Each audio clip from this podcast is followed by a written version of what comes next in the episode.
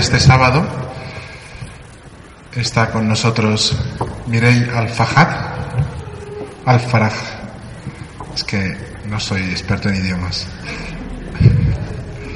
Ella es siria, es cristiana católica, árabe, pero no musulmana, y es oriental, de rito oriental, ¿verdad? Del rito siro-malabar, ¿no? Sí, melquita, siro-melquita. Hay varios ritos en Oriente Medio, ella pertenece a un rito que es oriental, pero es católico. Y tienes 30 y... ¿cuántos años? 35 años. Vino aquí a España a estudiar, ahora está trabajando y mientras estudiaba, pues surgió todo el conflicto en Siria, la guerra, y, ya no ha, podido volver a su casa. Es para nosotros una alegría, un honor tenerla entre nosotros. Ella es testigo del sufrimiento de su pueblo y al mismo tiempo de la fe de nuestros hermanos cristianos, tanto en Siria como en Oriente Medio. Y ahora que vemos emerger toda la crisis humanitaria y todo el sufrimiento de Oriente Medio, pues qué mejor que ella para contarnos en primera persona lo que está viviendo su familia, sus amigos, lo que el pueblo sirio y el pueblo cristiano también, que peregrina en Siria, una de las primeras comunidades cristianas de la, iglesia, pues, pues está padeciendo en estos momentos, ¿no? Nos unimos a la oración de toda la Iglesia en esta tarde por el pueblo sirio, por Oriente Medio, por Tierra Santa, por la paz en Oriente Medio. Y le damos gracias por estar con nosotros. Y sin más, pues ya, ya se presente, que nos cuente, ¿eh? que lo hará mucho mejor que yo. Vamos a invocar al Espíritu Santo y pedir que baje sobre ella y también sobre nosotros, que abramos el corazón en esta tarde para que nuestra fe se fortalezca con su testimonio y nuestro amor a Jesucristo también. Veni Sancte Spiritus, Veni Sancte Spiritus, Veni Sancte Spiritus, Veni Sancte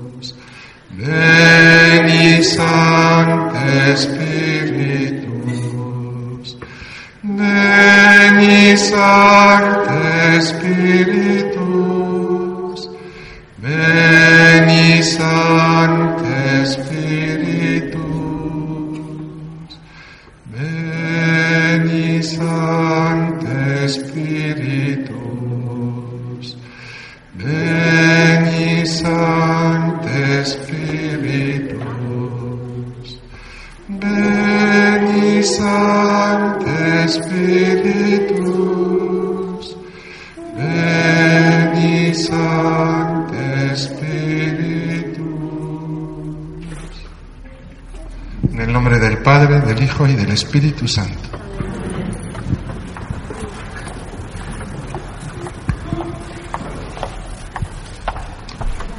¿Funciona? Sí. Eh, buenas tardes a todos eh, y muchísimas gracias por la oportunidad de, que nos dais para poder contaros un poco lo que, lo que está pasando. Eh, mi nombre, como ha dicho el padre Álvaro, soy, me llamo Mirei Al-Faraj y Al-Faraj significa la alegría, que es algo muy importante también que tenemos en nuestras vidas y en nuestra fe.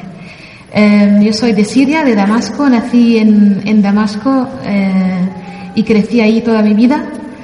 Vine aquí para hacer estudios, después las cosas han empezado en Siria y no, no he podido volver y he tenido que traer a, a mi madre, mi, eh, mi, hermana y mi hermano, eh, porque tampoco podían seguir ahí.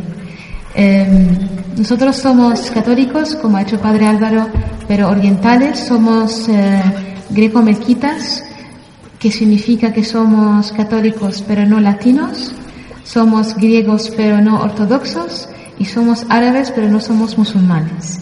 Entonces, también dentro de la minoría en Siria somos minoría, pero es igual, al final todos somos cristianos.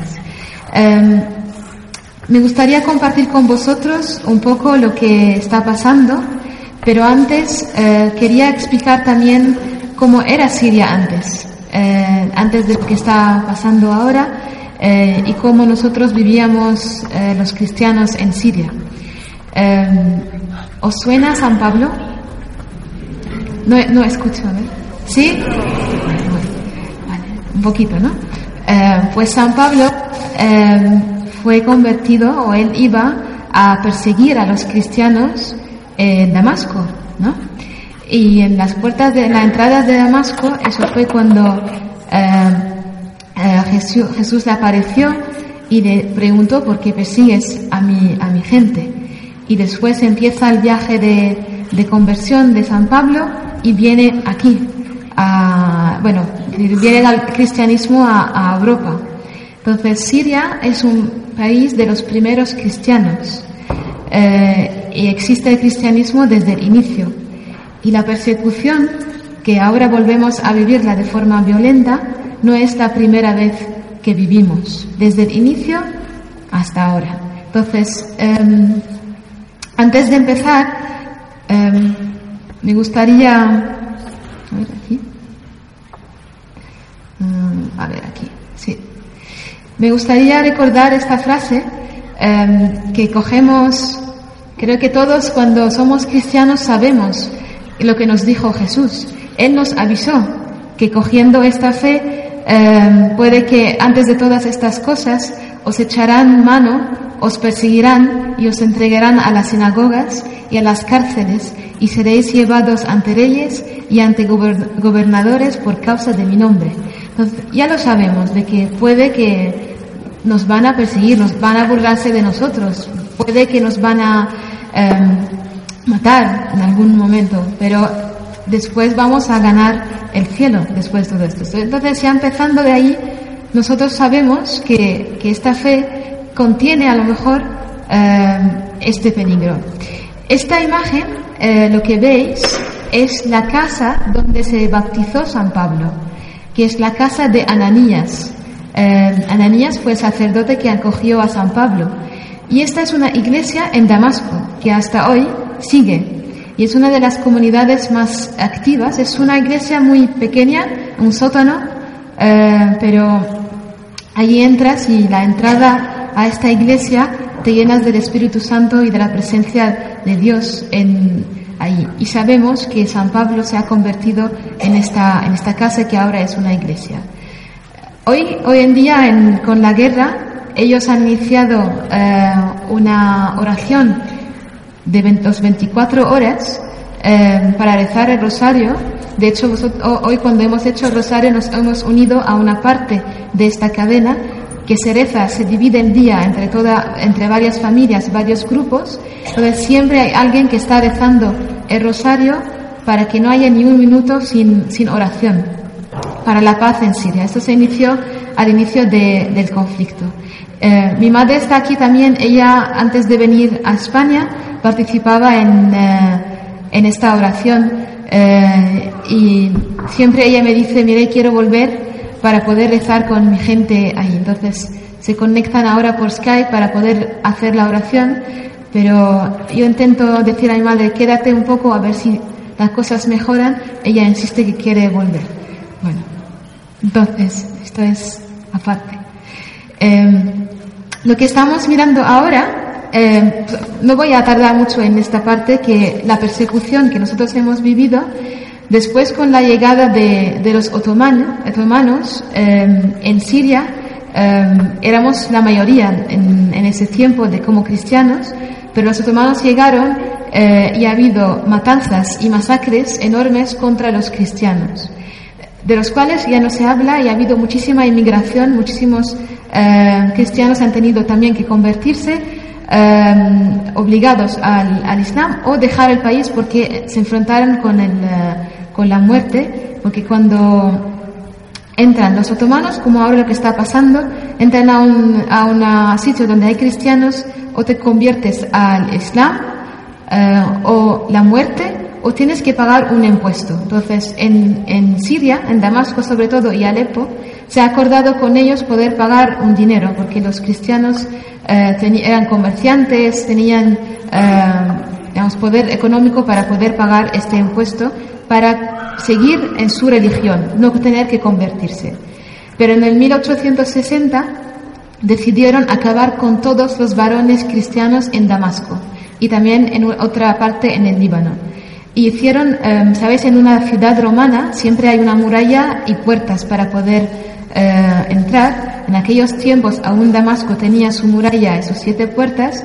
Se han puesto de acuerdo con los eh, porteros de aquellos tiempos o eh, de seguridad de abrir las puertas y entrar y matar a todos los varones cristianos. ¿Cómo se podía saber en aquel tiempo quién es cristiano y quién no lo es? Nosotros no teníamos el derecho de tener entradas de puertas altas. Tenemos que tener siempre la entrada o la puerta de la casa baja para tener que inclinarnos siempre cuando entramos. Y tampoco teníamos el derecho de caminar en la calle ni que suenan las campanas. Eh, ellos podían pasar, pero si ves tú a, un musulmán tienes que apartarte para dejarle pasar. Esto en tiempo de otomanos. Entonces entraron y empezaron a decapitar todos los varones eh, niños, mayores, jóvenes, para acabar con, con esto. En esta noche se, se cuenta de 5.000 personas que han muerto. Eh, y eh, en una noche, hasta que apareció este hombre que es, es musulmán, él se llama Abdul Qadir Jazairi, y él ha podido impedir la, la masacre y se ha llegado a un acuerdo después para reportar mandar a las familias fuera del país. Y se ha quedado muy poca gente cristiana en, eh, en, Siria. Después, con la llegada de los franceses, ha habido más estabilidad. Llegamos a los años 60, 70, empezamos a tener más derechos. Con, después de que hayan ido los franceses, pero ellos nos han ayudado a tener derecho de, por ejemplo, hacer la misa o, llevar la cruz. Eh, también sonar las campanas, tener la mujer siria o la mujer cristiana de no ser propiedad de un musulmán, porque antes podían apropiar cualquier mujer eh, si, es, si no es musulmana. Eh, y en los años 70, 80 empezamos a tener más estabilidad y más eh, paz. Los cristianos, desde que somos muy pequeños, nos dicen una cosa a nuestros padres y en la escuela, que es algo esencial lo que nos dice Jesús. Ven vuestros actos, glorifican a vuestro eh, Dios. Entonces siempre nos enseñan de que si somos buenos con la gente, verán a Jesús en nosotros. Entonces siempre se ha mantenido una reputación muy buena de los cristianos. Es un dato muy importante porque gracias a esto hemos podido seguir adelante. Y eh, los, gobernantes eh, se han confiado de los cristianos. De hecho, nosotros tenemos un dicho que decimos en árabe, duerme come en la casa del judío y duerme en casa del cristiano. Los musulmanes dicen esto porque en la casa del cristiano no te pasará nada, no te va a hacer daño. Y, bueno, pues poco a poco, eh, todo bien. Yo cuando, yo fui a un colegio de, eh, de monjas eh, de francesas, de, era un colegio mixto donde había chicos y chicas, pero también no eran solamente cristianos. En el mismo banco podíamos estar musulmán, judío y cristiano, ningún problema. Y también yo me acuerdo em, con mucho cariño, em, estas mañanas antes de ir a la escuela, yo iba al lado de mi casa, nuestra parroquia, las iglesias abren muy temprano y eh, entonces entraba y encendía una vela antes de ir a la escuela. Después antes de ir a la universidad, después antes de ir al trabajo. Eh, es una sensación muy bonita de poder empezar tu día eh, con esta vela o con esta oración. Y tengo a una amiga mía, vecina amiga, que ella iba conmigo, es musulmana, ella entraba conmigo encendía su vela y hacía su oración. Entonces se podía vivir de una forma pacífica y nosotros vivir nuestra fe con alegría sin miedo a nada. Em, después empezamos a tener más libertades. Em, aquí, por, ejemplo, podéis ver una em, en Domingo de Ramos. Yo soy de parroquia que se llama Nuestra Dama de Damasco, que tenemos una coral de 300 personas. Cuando es Semana Santa, todas las ceremonias que se hacen, eh, digamos, mi parroquia es un poco, digamos, son dos plantas como esta iglesia, dos laterales, se llena toda y además se ponen pantallas fuera de la iglesia porque no cabe más gente. Eh, y llega y toda la gente está participando y es algo que vivimos eh, con nuestros todos juntos muy bonito. Como veis, podemos, podíamos salir a la calle, hacerlo. De hecho, venían también eh, musulmanes para ver esto en Navidad, igual, em, porque es también bonito y muy pacífico y la gente participa todos.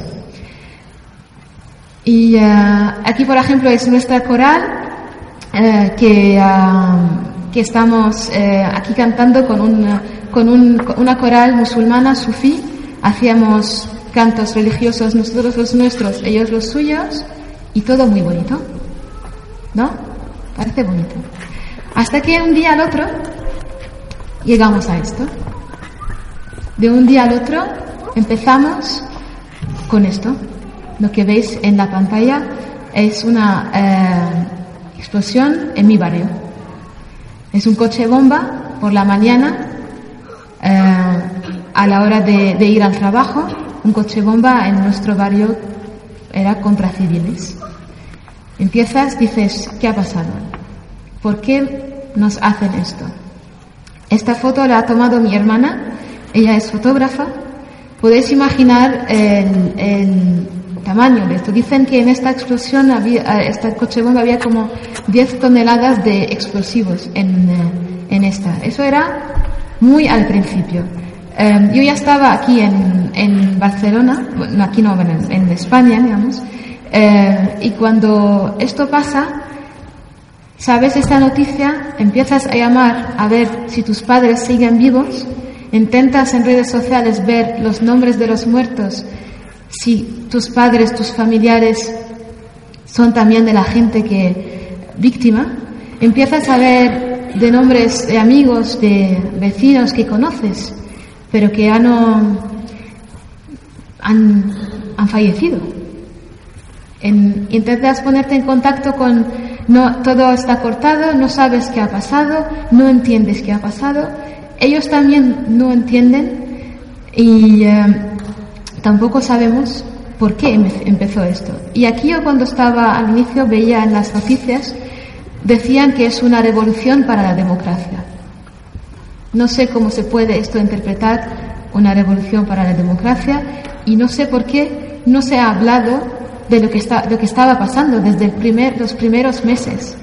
Cuando salían a las manifestaciones, decían em, los alovitas, porque el presidente, digamos, el gobierno es alovita, que es una eh, parte del Islam, eh, es una minoría, que el sunna no les consideran como musulmanes, decían los alovitas al ataúd y los cristianos a Beirut.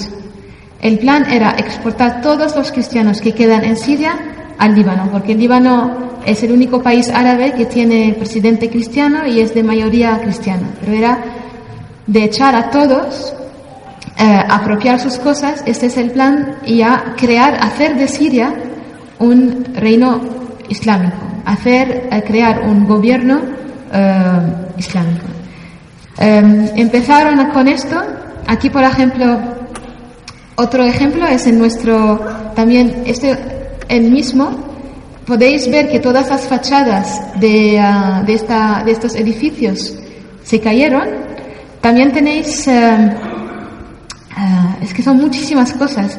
Nosotros vivimos todos los días milagros y en lo que está pasando. En esta explosión, por ejemplo, que era enorme, es una calle enorme, la, la calle principal de nuestro barrio cristiano, y ha habido esta explosión, todas las fachadas de las casas, eh, como veis, pero también eso fue la coche bomba, pero también eh, no ha habido ningún muerto en este, esta explosión. En otras sí que ha habido. Pero el milagro grande para nosotros fue que cuando entras a las casas, los iconos no habían caído. Los iconos de María y de Jesús no han caído. Todos. Estas fotos son justo después de la explosión. Mi hermana ha ido a tomar las fotos y como podéis ver, esta chica es una amiga nuestra. Ella, claro, todo, todo destrozado en su, en, su, eh, en su casa y ya todo eso es material, material al final. Dices, bueno, pero yo estoy bien, vamos a seguir adelante. Bueno, es una amiga nuestra también de, ah, de la Coral. Esta chica falleció como un mes antes de su boda. Estaba preparando, es una monitor en la iglesia, en la coral, eh, y ella falleció, estaba yendo al ensayo de la coral. Y estaba yendo a la iglesia, al ensayo, y ha habido un mortero. ¿Sabéis qué es un mortero? Pues en Damasco eh, creo que aquí no llega a las, noticias. Estos todos los días se lanza de las afueras de Damasco morteros contra nuestros barrios. Eh, los domingos lo hacen más porque saben que hay más misas en los domingos. A la hora de ir al cole. Yo ahora mis eh, amigos que empieza, que tienen niños que ahora han empezado las semanas de bueno, los, los colegios no saben si seguir mandando o no. Dicen, los sacerdotes dicen, mandad y Dios es el protector. Como hay un, el otro día estaba leyendo un salmo donde dice, Dios es mi refugio, yo me refugio en Dios. Eh, pues si la voluntad de Dios sería que este niño va a morir yendo a la escuela, va a ser la voluntad de Dios. Pues, pero tampoco la gente dice, tampoco van a dejar de seguir viviendo o dejar de ir a la iglesia solamente porque hay este, eh, este peligro. Entonces, hablaba con mi amiga que ella tiene tres niños y me dice que ella ha hecho con su amigo, un, eh, con su marido, perdón, un sistema. Nunca mandar a los niños juntos. Entonces, mandarles en eh, tiempos diferentes y también no salen los padres juntos, porque si salen juntos y cae un mortero y mueren los dos, los niños se quedan huérfanos. Entonces hacen turnos, van, mandando cada media hora, llevan a un niño a su colegio, aunque estén en el mismo colegio. Pero son cosas también, no, no tenéis que estar tristes, estoy mirando que tenéis caras tristes, no hace falta. Es una, son cosas de también alegres, es decir, la gente no se rinde fácilmente y no dice no dice no o maldiga, maldice a Dios. De por qué me pasa esto. No vale, ¿qué vamos? Tenemos este problema, entonces solución, tenemos una solución. Y eso es lo que he dicho antes, la alegría en nuestra vida em, es muy importante. Los hijos somos muy alegres, en general. Bueno, entonces, ¿qué pasa?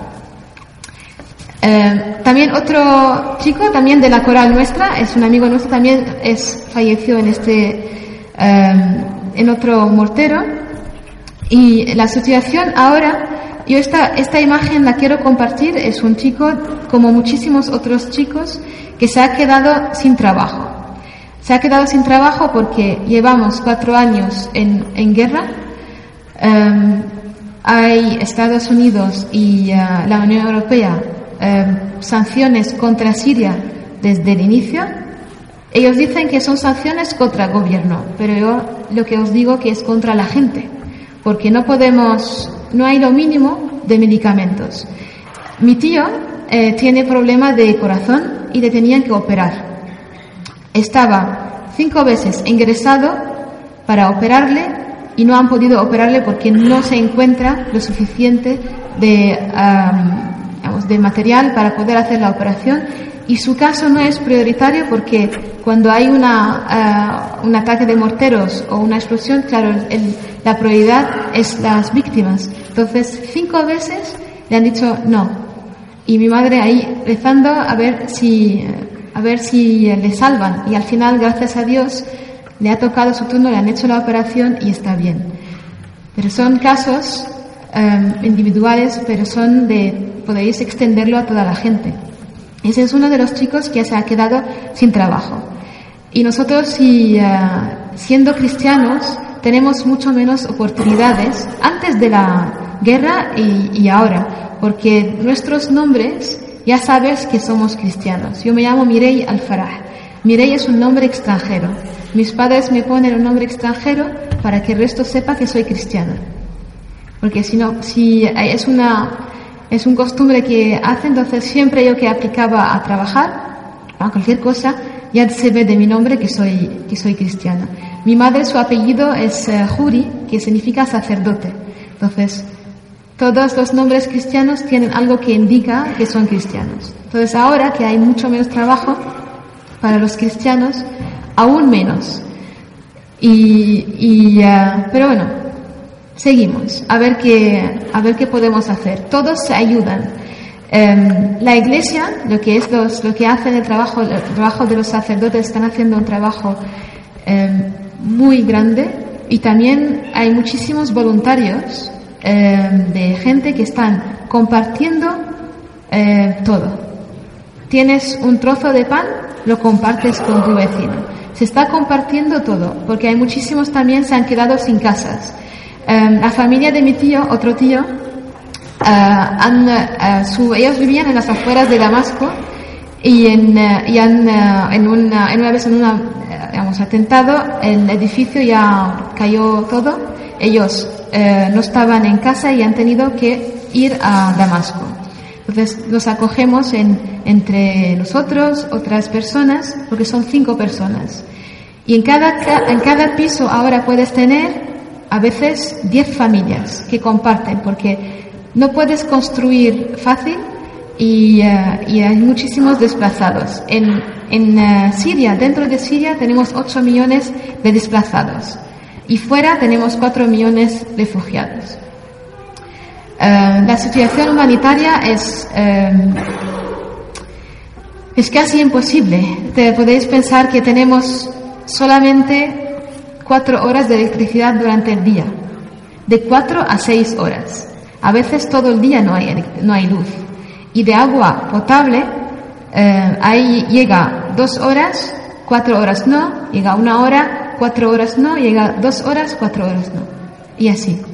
Y algunos barrios no tienen, porque los rebeldes que están a las afueras de Damasco controlan también las fuentes de agua y, y alguna vez han intentado también envenenar estas fuentes de agua. Entonces, la situación humanitaria sobre todo es es muy difícil. Pero bueno, como he dicho antes, vamos a, a seguir. Um, voy a intentar decirlo de forma diplomáticamente correcta. Voy decir una cosa. ¿Os acordáis um, qué pasó en uh, Charlie Hebdo?